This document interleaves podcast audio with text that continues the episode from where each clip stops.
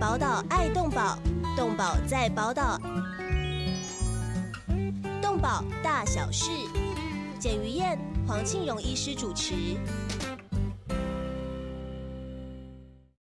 欢迎收听《动保大小事》，我是于燕。我是黄庆荣，大家平安发财。哦，发财很重要。新的一年天气每天都有一点冷啊，希望大家真的阖家平安发财啊。哦，这呃，那么呃，在这个过程里面，其实我们常常整整一年的时间，常常提到动物伦理。我们常常提到爱护动物了，啊、嗯在是台湾叫保护动物，但是其实真正的就是我们怎么样和动物互动，对，让对动物觉得，一个是让我们觉得很不错，第对二个让动物觉得很棒。对好、呃，让他觉得有幸福感啊、那我我心里就一直有一些小疑问哦，因为呃，我的爱猫，也就是呃，他他就是呃，黄医师就是他的医生哦、他每次都会有很多很细节的小事情哦、让我觉得他怎么会这么聪明呢？比方说，我每次一上厕所的时候，他就会来敲门，结果自己把打开门来，就是陪伴我，陪我洗澡，陪我做任何的事情。但最厉害的就是，你看我们女生洗澡的时候，头发是不是盘起来，对不对？嗯，她每当就是你重复一次做完，把头发放下来的时候，她就会叫一声表示哎呦，好漂亮哦哦。哎，我的想法是这样、哎、是真的吗？嗯，是猫真的这么聪明吗？对知没有道在错关键时刻对你的猫奴有所称赞。所以哈、我们说说这个从为什么讲到动物伦理，像嗯和人的伦理基本上是一样，对就是说人要尊重别人。对那你这些，你想想看啊、我们这些现在发展到所谓的脊椎动物，是，也就是说，他们有喜怒哀乐、痛苦，哈是啊，有会感觉到天气太热、太冷，怎么之类的。接着下来，我们发现说，事实上，它不只是喜怒哀乐，它也有思想。嗯，只有对不对？对狗有猫只哦有，不过是说他的思想，因为我们不懂他的语言，嗯就像你现在把你丢到俄国苏 俄去啊，你知道他们在讲什么吗？不懂，知因道为语言不通。是但是有某些表情基本上是一样的。哦你想想看，我们人快乐的时候是什么样子？哦，眼睛会弯起来笑，动物快乐的时候，它是什么样子？是什么样的？啊打在地上打滚吗？不只是他他能够表现出来的那种表情或肢体语言很多，问题是基本上不会是说他现在心心情很快乐，然后一天到晚对你狂叫，嗯然后想要咬你，不会不。会不会，所以这个基本动作是一样，那也是基于这样，他们也有喜怒哀乐，也有温觉、痛觉这些感觉。因此，我们在对待他的时候，是不是也要让他觉得第一个感觉很快乐？嗯。我我我也只能告诉你，感觉很快乐的人，他不会去杀人。嗯，杀人都是感觉很痛苦、很愤怒。好，那狗咬人也就是很愤怒，或者是你侵犯它的地盘之类的，才会表现出这。那我们为什么不让他觉得很快乐？嗯然后和我们在一起也很快乐，对那大家对不就是很少冲突？对，然后，更何况呢？我们以前养动物干嘛？呃，是帮我们守呃呃养狗，可是帮我们顾家；养猫帮我们抓老养鼠。养动物，我们不要以把前我们不要把这个狗、狗跟猫现在狗和猫，因为现在我们的包括我们的动保法对，都很像，只有看到动物只有狗和猫。嗯，事实上，对，我们每年每年几千万只的猪啊、鸡嗯啊、实验动物啊，是，都在提供提供的贡献人类，对，经济作物嘛，有的是给我们就吃，对经嗯济动物、啊。对经济动物，有的产啊牛奶实验动物，对啊，然后啊，那个那个所所谓的，像现在呃我们以没有时间谈有展演动物，就是对让让它在农场里面，因为我们过去不是有政府提倡说，呃，叫做观光农场吗？，对，观光农场除了采水果以外，还可以看动物，嗯，啊，那在荷兰，荷兰他们有五百多家观光农场，嗯，每一个观光农场基本上都是所谓的生动物生命的教育园区，然后它有这个农场，然后还可以生产农场产品，占了国家国家的这个产值相当大的一部分。是啊，我们台湾是说老实话，我也很痛心哦，就是我们想要利用他们帮我们赚钱，但是又不好好照顾他们，嗯，然后去东抠西抠，就像以前说奴对待奴役一样对，啊，东抠西抠，让他们受苦受难，然后呃长得不太像话，也营养不够。嗯，这是我我觉得很心痛。我们应该说，哎，那个是我们的衣食父母，我们是不是应该要怎么样好好对他，是然后产生非常好的互动关系，因此而赚更多钱。对，所以这个就是要动动物伦理了，呃，是已的经是进到我们跟它将心比心，呃，然后能够体恤它，把它当成我们的同伴之一来看待。对，所以那个死猫掉树头、死狗放水流的时代，应该已经都撒尤娜娜再见了。那是以前落伍的思想哈。嗯、在我年轻的时候，在二十多岁，就是差不多四五十年以前，嗯，要是出差到云林哦，云林那种靠偏乡地区，嗯，两边的道路因为海风大嘛，种木麻黄，是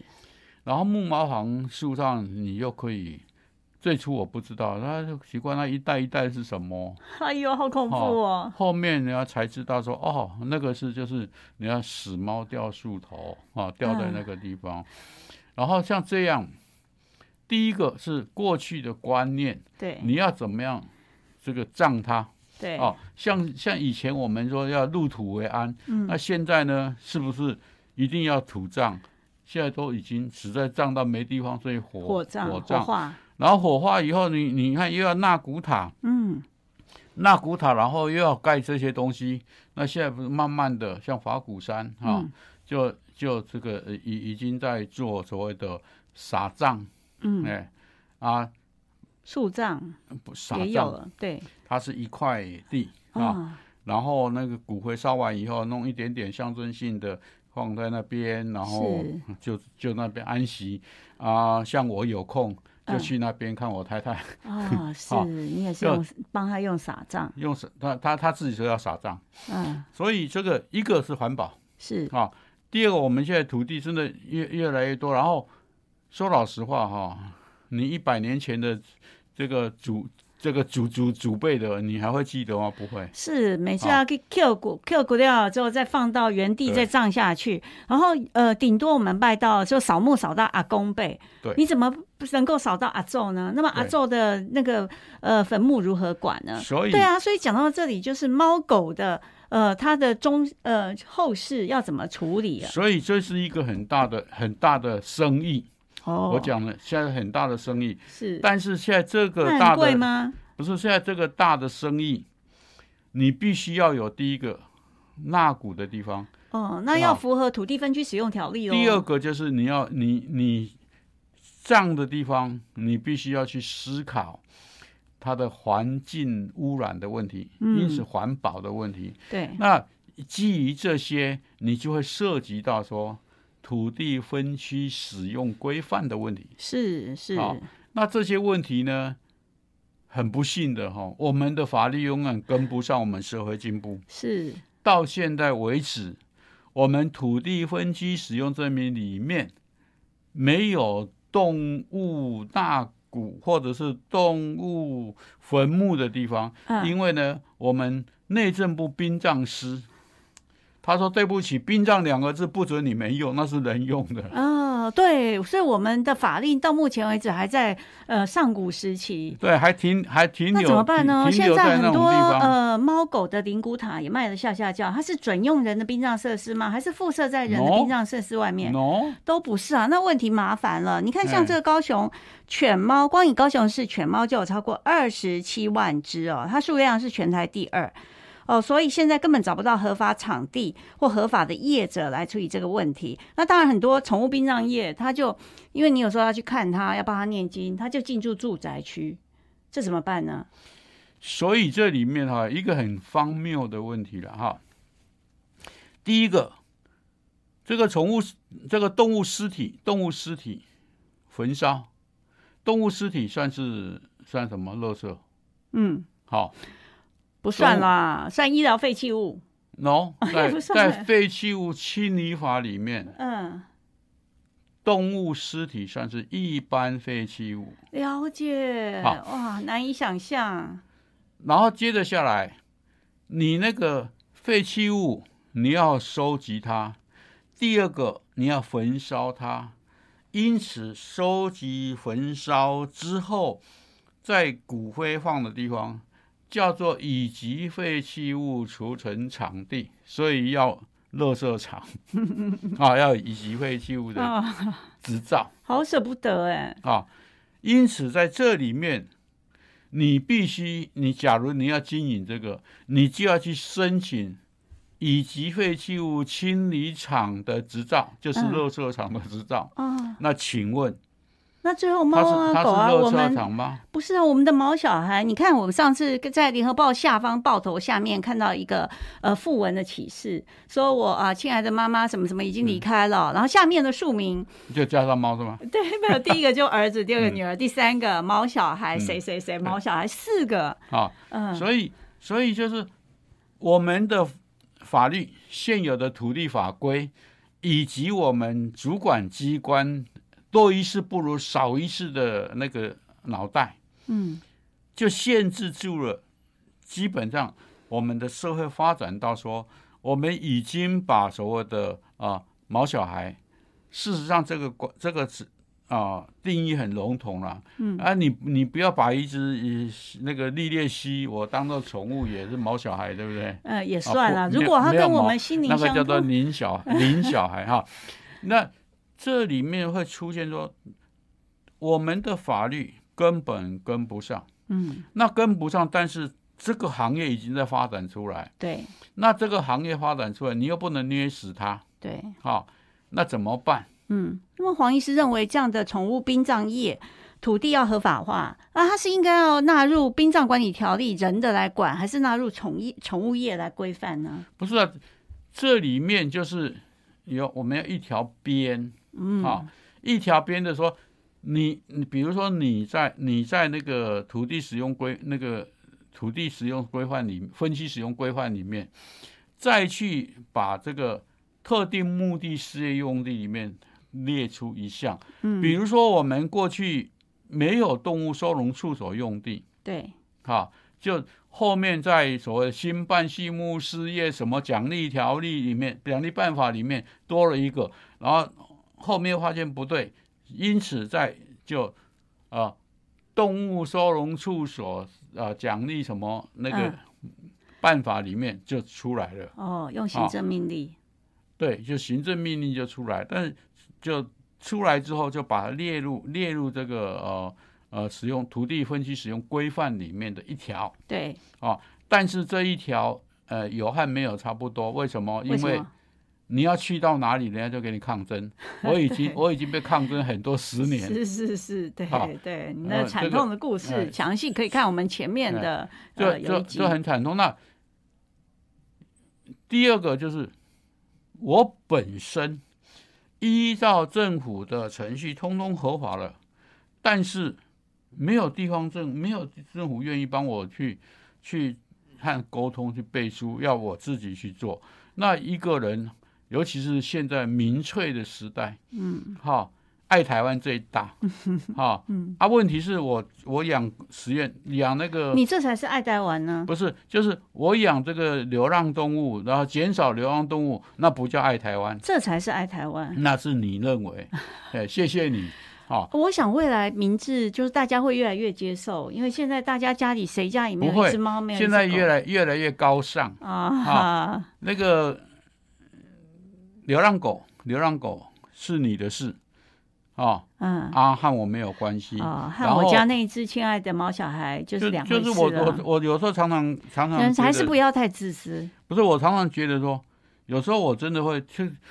哎，站在看笑话的立场说，嗯哦，哪一个县市流浪狗多咬到人，我有时候真想说，哎呦，这个咒诅他们咬死活该，啊哎实在是也不能这样 是啊。是，嗯那但是会心痛，为什么？因为我这边，假如这些人是我的亲朋好友，你做什么感想？是因此，我把说所有的人，所有的人都是我们的好朋友。嗯啊，那我们不应该让这些流浪狗在外面流浪，对，因为这里又涉及到流浪狗逼近不会幸福。嗯啊，对，虽然我们像呃在台台台北车站，嗯然后万华地区有很多的我街友，嗯那街友是我们同胞，对，他们会幸福吗？我不会啊嗯我我我不太相信哈，对虽然有些人很很愿意，比如说像我去，我就去当过这个几几日街友，这好玩，去真实的哦验哈，去是实验说品尝说，这个晚上睡在那个是希望家人不要管太多，这哎也是一种哈。哈，对，不过当然，呃，黄医师，我们做这个动保大小事的目的就是希望找出解方来，所以我们要先信个广告。但是等一下要继续请教黄医师，就是那么殡葬宠物业，呃，如果我们要现在赶快让它合法化，以黄医师对于法令的熟悉，我们应该从哪一条法令先改起，速度会更快呢？而且这是迫不及待的，呃，整个社会都需要的改变哦。所以我们先休息一下，进个广告，马上回来。动物保护工作不仅仅只是关心流浪猫狗而已，而是包括了在天空飞的、地上走的、水中游的各种动物。在专业化时代，从事任何一种物种的保育工作，都需要专业的人才与大量的物资长期的投入，才能显示出成效。成立一甲子的社团法人中华民国保护动物协会所秉持的宗旨是公平、公正、公开、透明、公益，对所有善款都善尽了管理与运用的责任。为了让协会发挥更大的功效，继续为社会做更多的事，急需要社会各界大力支持，捐款专户。社团法人中华民国保护动物协会，划拨账号零一二九六六六五，或拨打捐款专线零二二七零四零八零九零二二七零四零八零九。欢迎回到动保大小事，我是于燕。我是黄庆龙，大家平安发财，天福 寿。呃，如要平安，其实不止人要平安，我们的毛小孩也要平安。哦我这两天遇到一个新北的动保园，呃，因为我也偶然去了深坑一趟，啊，在一个沿路的山路上，哎，每一个转折就有一只干净的两三只猫在路边，嗯，哦，他就说在那边的呃猫哦，因为他们没有五倍券嘛， 所以他们要自谋生路，还蛮辛苦。好险沿路有很多爱妈那些猫咪们，呃，但是他说根据他个人的统计，呃，一只流浪猫的寿命大概两两年半左右，嗯，啊，怎么流这么浪狗短也呢？差不多，因为流在浪狗有外这样，不是因为在外面的风险太大，对，他说，嗯尤其猫妈妈，她是希望大家如果能的话，因为她在新北，那深坑是归新店的动保动保单位管，呃，还啊是新北市哦，啊，对，是新北，但是就是深坑归到对新店的新这店一只对嗯，他就说如果能的话，看到了野猫，尽量帮它结扎，因为他说你要想想，一只猫妈妈，它不止它生了一窝小孩，它自己要求生，自己要躲狗，还要保护它的孩子。哦，他是从这个观点来讲，实在觉得太可惜了，太其可怜了，其两实年多哦的生命太短暂。其实啊、我从另外一个角度，就是猫的生态的角度来看嗯哈、呃，它们可能繁一一繁殖繁殖到十多只一堆，嗯，然后会突然间不见，一只都找不到，为什么？不知道，到现在为止还是不知道。他说有可能是被狗追，野狗也很多。不是他，一个是我是认为说，他觉得这个在这边混下去没有味道了，啊哈所以我搬家哦啊，。大那第迁徙，那第二个就是说，哦、它食物不够，对，啊，然后就是不是因为食物不够，营养不好，然后就就跑掉了哦。嗯，我们常就是在人家的追踪研究里面就发现这些现象。然后呢，从哦刚刚讲说喂喂的问题，我们会发现说，第一个，你喂它的时候，你不能随便乱丢，对，因为台湾你看我们的天气一下子天晴天，一下子雨天，对，那你在外面那个食没有吃完的食，尤其是食饲料嗯，会发霉，对。那是不是就害了他们？。对他还是哦会过来吃，然后他每天就会在原地去等待你。第二个就是，哦、我们喂它是干嘛？它本来本来哈，就我们从生态的立场来讲，本来营养不是很好了，嗯，就不会生了。甚至为什么两年到两年半的原因在这里。然后你一喂哦，它就身强体壮，然后身强体壮干嘛？男的找女生，女的找男生，啊，呃 然后然后本来就是物竞天择，适者生存，就我们破坏它的生态。然后就生一堆，嗯，然后猫一年生三窝，嗯，然后生一堆，一窝是一窝可以生到五到六只，哈对，四对哦到一般四四五只六我，看比较对，多。那个都很平常，对，那啊是不是越来越多？而但是这个小猫生出来之后的环境又不是很好，对，因此它的啊、呃眼睛被霉霉菌、细菌感染、灰尘感染啦、啊然后本身台湾台湾过去我说为什么啊、呃那那那些走私的猫要给它给它扑杀的原因，嗯，台湾过去本来没有什么鼻气管炎、白血病啊，然后那七八种的毛病本来没有的，本来没有，哦，好就是手撕猫带进来的，不是走私猫，是什是么从正常进口的猫带进来的。了好解。为什么？因为那他们那些但是进来不是都要检疫很久？那不叫法定传染病。了解、今天的问题那还让我们的猫在机场对关那么久？今天的问题是我们为了防堵人性人性共同传染病，比如说像狂犬病之类的哈，有有几个，嗯，那我们关它，但是不是法定传染病，明明知道它生病，你却对它莫可奈何哈、所以我我想我们的听众只要有只要有稍微有有这个怜悯之心哈、大爱大爱和小爱要分清楚，不然的话，一下子所谓的啊、心软，然后就这些哦、疾病就循正常途径，还你看到检疫还看的就对，进来进了，来进来了。啊，进来了以后就害死一堆。我去，我读那书以最近来说，死亡率就是比较高的，这些猫咪或狗狗的疾病是哪几个？是过去没有的，过去没有嗯，最现在哦最多的造成它不死是亡过去有的像犬瘟热、嗯显细小病毒之类的哈，是啊、基本上预防注射已经打的呃很完整，是所以少这个发生的情形比较少。但是我们现在有很多的所谓的血液寄生虫的疾病，对对好、比如说爱丽西体，比如说心丝虫，哦是像心丝虫，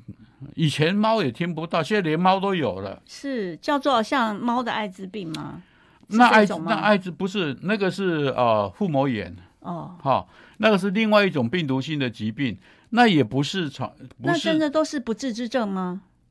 呃很难，嗯，因为像那个呃传染性腹膜炎本身哈、要一个是营养好哈、嗯第二个你要随时提供一些不让它复发的这这个这个在在发病的那个呃因子，嗯不然的话哈、你到现在为止还是没有没有那个药可医啊。那像狗，嗯我们这个所谓的啊，爱丽西这个爱丽西体或者是呃心丝虫哈、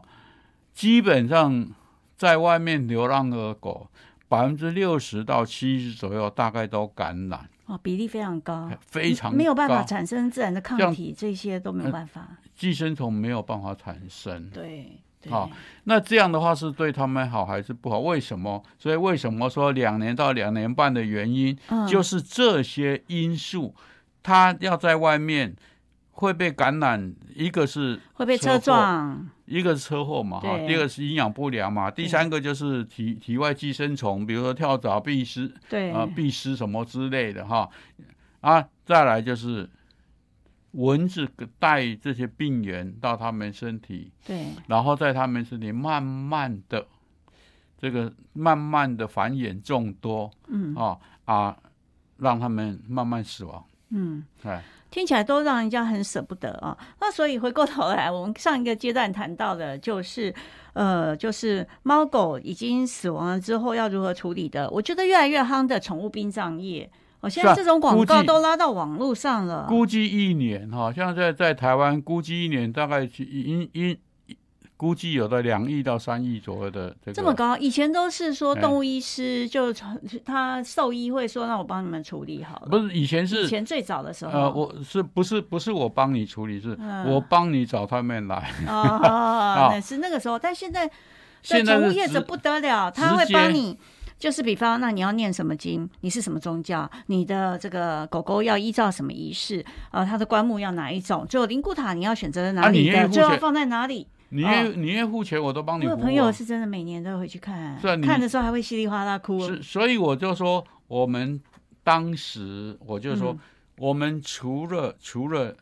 动物收容处所以外，我们还要发展出这个殡葬业的那、我哦还有朋友要准备哦，主张已经不止纳古塔了，就是如果你的宠物哦，就是过世啊、身亡的时候，是不是也能够有那种安慰价？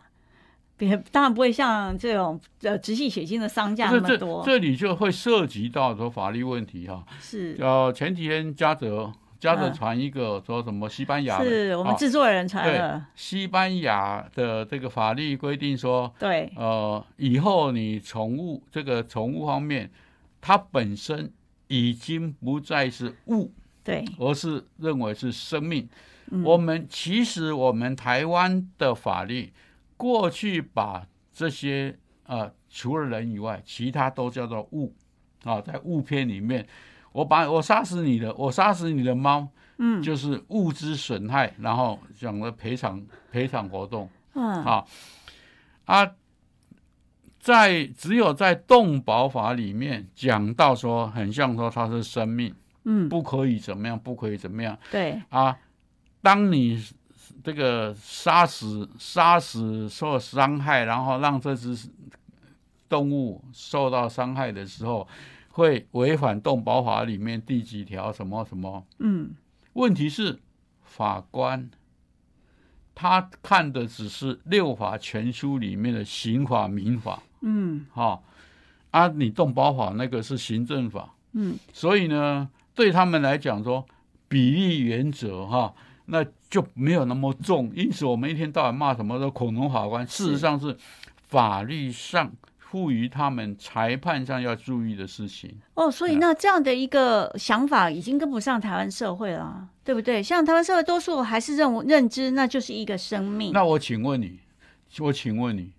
为什么我们要杀猪？猪也是生命哦。是，但是哦猪是属于经济动物的那啊它个是法动的，物但它也啊是生物啊，所以就是即便我们吃猪肉的时候，我们也不能惨无人道。嗯所以说，所以说在这里面，我们就会出现一个同样是动物，我们怎么对待它？嗯啊，所以我一直说，现在说一直说修法修法，但是把修法提高到所谓的宪法层次，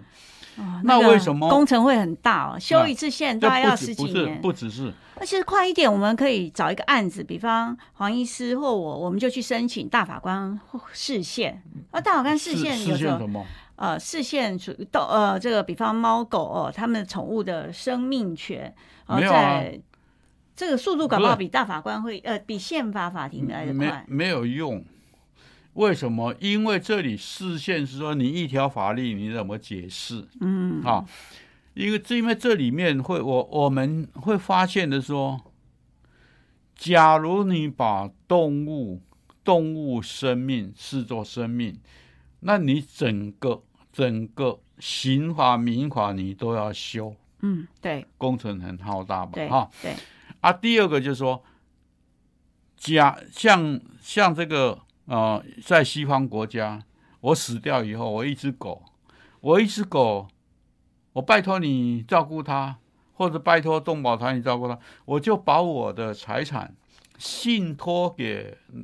照顾的人，就狗的监护人，对，去照顾，这是可以的吗？在欧美国家是合法，很多这种例子，嗯好对不好？啊，对好，台湾啊也可以吗？我台湾就不行因为了，因为它是物。对，因为对我怎么能把我的财产留给这个桌子或这个麦克风呢？是，的，因为没有没有管理能力，他们没有一个法律说授权去另外一个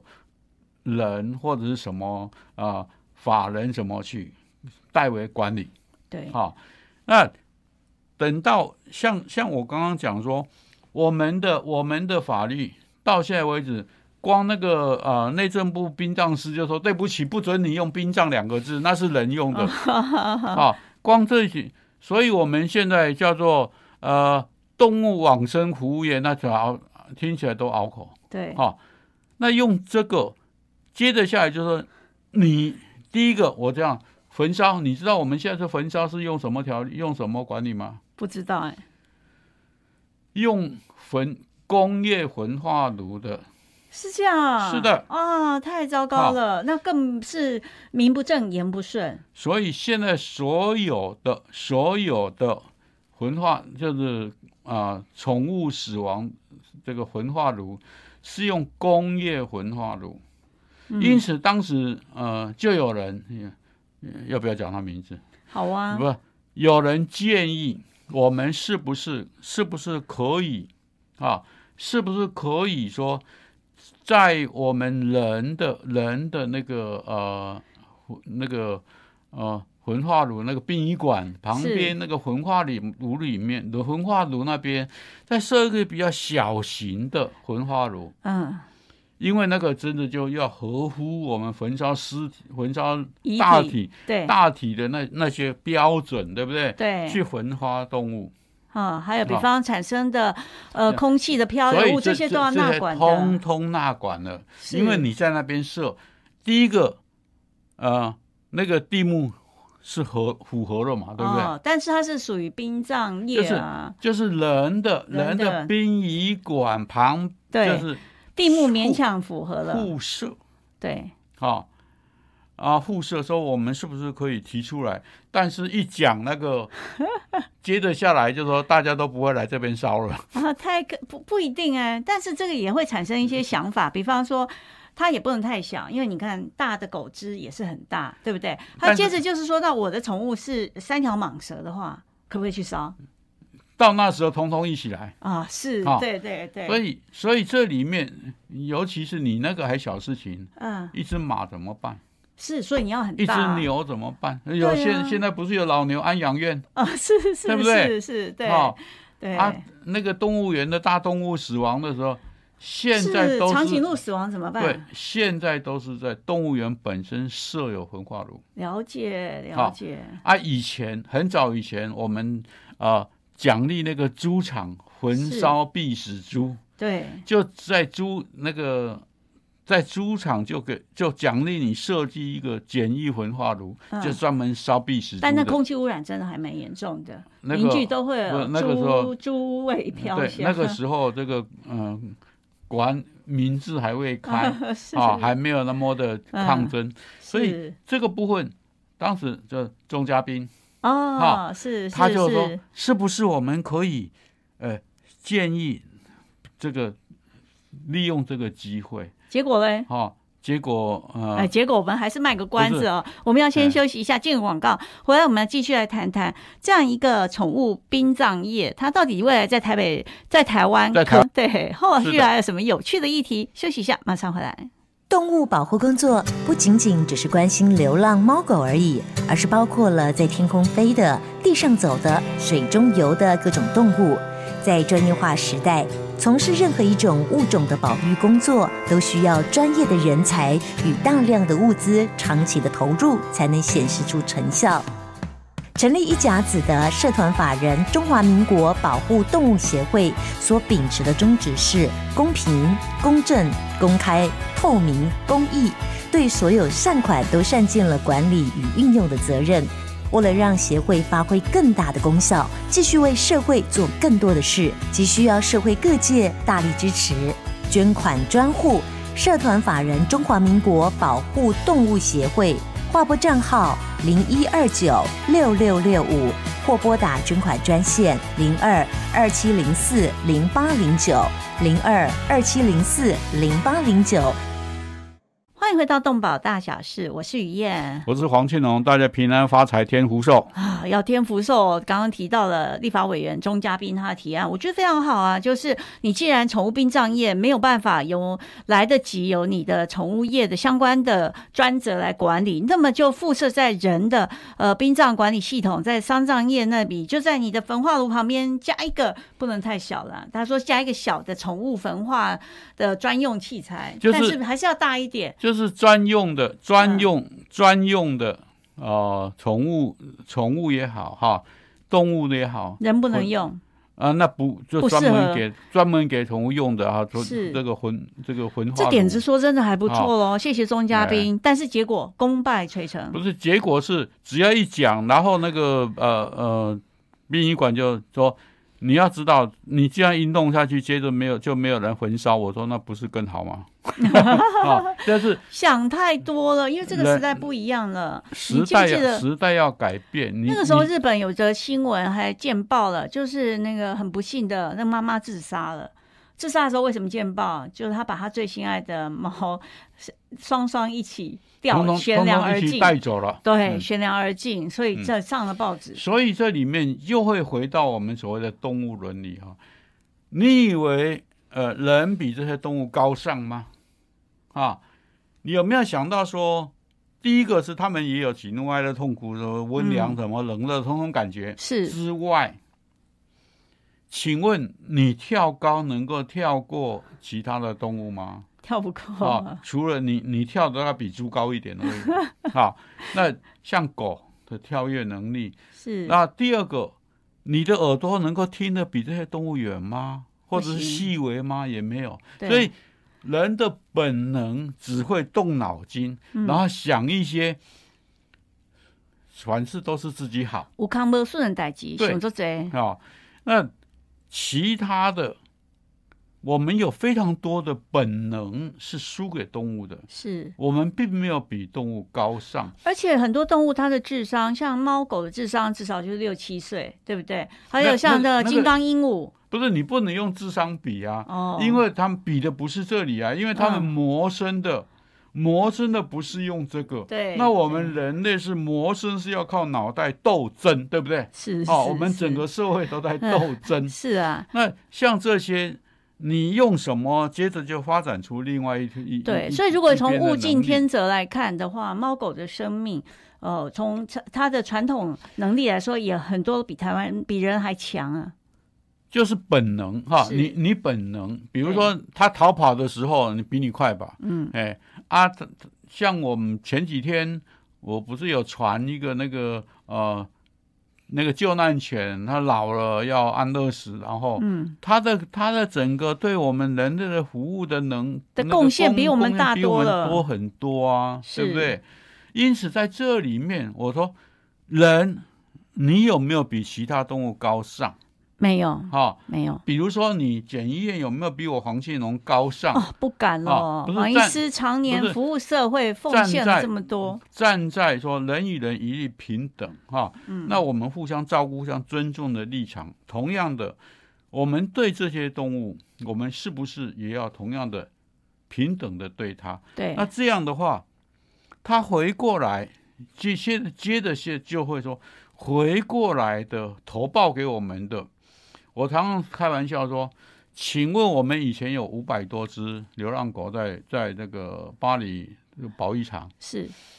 每年打预防狂犬病和那个啊、八合一的预防注射，嗯请问那个五百支我们要花多少时间？嗯，多少时间？不到两个小时，这么快啊？因为我叫他们们排队吗？啊比比台大医院打疫苗快得还多。哎、台大医院的疫苗是，假设你现在第三季有三种，好，你都已经预约了啊。我是一号，黄医师二号，嗯但你到现场拍谁，所有都要混在一起，要跟现场的一起排队，对所以那个人龙，所以你到哦台大医院打针，哦，两三百人的速度远比你们帮五百只流浪狗打针的速度还要慢。我们我们分分五组人，是，一个一个抓狗，一个抽药，嗯，一个打针，是好狗狗都让你抓吗？啊不需要射吹箭吗？。去了以后，它就过来了 哈是那就是我们平常和狗的关系很好，照顾它们，对它们很很和善，什么，嗯，因此它信任我们。对，你们好远比台大医院能力好多这了。个这个就是这这个就是互相之间的互动，对然后产产生的尊重他们，然后他们也对我们很好的伦理关系。是去了以后，他就主动过来啊，有些打完就要走走开一点，他还还一身体蹭着你啊，啊，跟你撒娇对，谢谢你帮我打 针，这样他他认为你和他玩，你知道吧？哈、是因此因此我们打针就等于是一只一只排队在等着你打针一样，嗯，因此非常快，一个不到两个一个小时五十分钟左右就把五百多只狗打完。嗯，好、是那像这样，